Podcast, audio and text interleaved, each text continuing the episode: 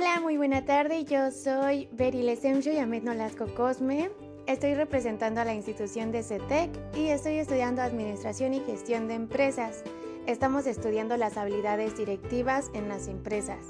Para ello estamos estudiando a Sun Tzu y a Michael Foucault como representadores de los libros del arte de la guerra y el poder. Enseguida les presentaré los 10 principios aplicados en las empresas y tres reglas de oro para ser un buen líder. Tenemos que tener la habilidad de ser un buen líder para que nuestro objetivo sea claro y lleguemos al triunfo más rápido. Los 10 principios son aprender a combatir, el liderazgo. El líder marca el cambio con el ejemplo, se involucra y se compromete con sus clientes internos y externos. Hacerlo bien. La mayor ventaja competitiva de la organización se basa en una adecuada planificación. Se avanza cuando hay ventaja y se detiene cuando no la hay. Conocimiento de los hechos. Disponer de información confiable y suficiente, solo así se toman las decisiones oportunas y prepararse para adecuarlas. Lo inesperado, que es reforzar las áreas débiles de la organización aprovechar las oportunidades. Una victoria se puede lograr con una, con una acción rápida. La innovación y la velocidad son decisivas. Haga las cosas sencillas, siempre que pueda. No derroche su tiempo y sus recursos. Esto nos hará ganar tiempo. Y a veces el tiempo suele ser el peor enemigo para las batallas. La unión. Es más rápido y fácil en equipo que uno solo. Por eso hay que preparar nuestro equipo, impulsarlo y tratarlos bien. Hágalo mejor cada vez. La mejora continua, e innovadora pueden representar la victoria o la permanencia en el mercado. La coordinación, la organización y la comunicación entre las personas son dos armas para lograr la victoria. Empléalas cuidadosamente, así siempre estarán en su posición y sabrán qué hacer ante cualquier situación. Siempre hay que tener una, una sutileza. No declare sus intenciones. Su organización será de lo que más puede ser. Entre menos sepa tu enemigo lo que vas a hacer, mejor. Así su competencia no será capaz de prevenirse contra ellos.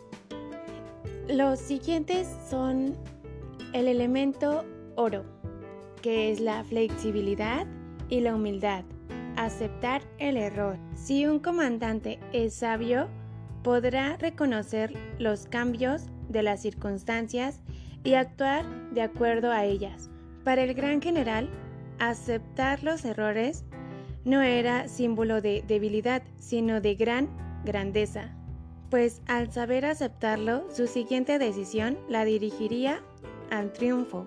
Será diferente esta vez el acto. Si este líder es sincero, sus hombres no, no dudarán de la seguridad de sus premios y castigos, tener palabra y ética. Para ser un buen líder hay que actuar de los líderes de manera honrada y justa ante sus subordinados. Si es humano, amará a la gente, simpatizará con los demás y apreciará sus esfuerzos. Esto entrelazará una relación muy fuerte.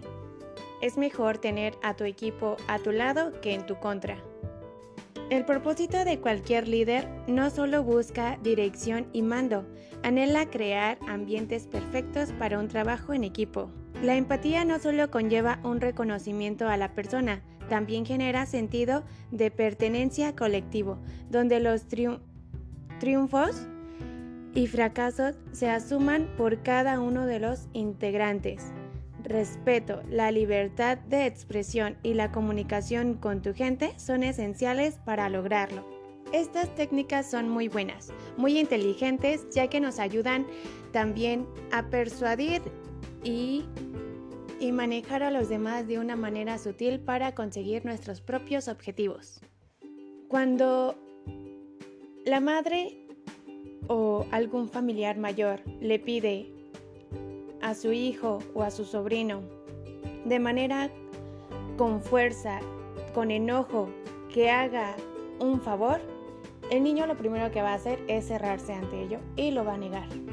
Pero por el contrario, si uno es más tranquilo, más tolerante y le habla con una voz de, tranquilidad y por favor, este niño lo va a entender y va a ir por ello.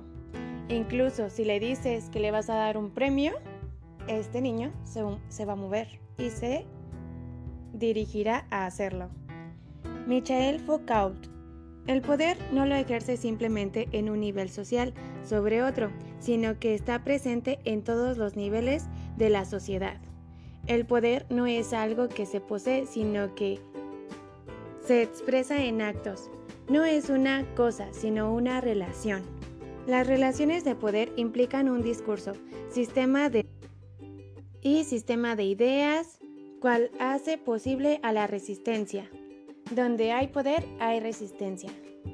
Y con esto terminamos. Muchísimas gracias por estarnos escuchando aquí en, en la radio 4100. Que tengan una muy buena tarde todos. Yo soy Berilesem Shoyamit Nolasco Cosme y nos vemos en la siguiente estación. Chau, chau.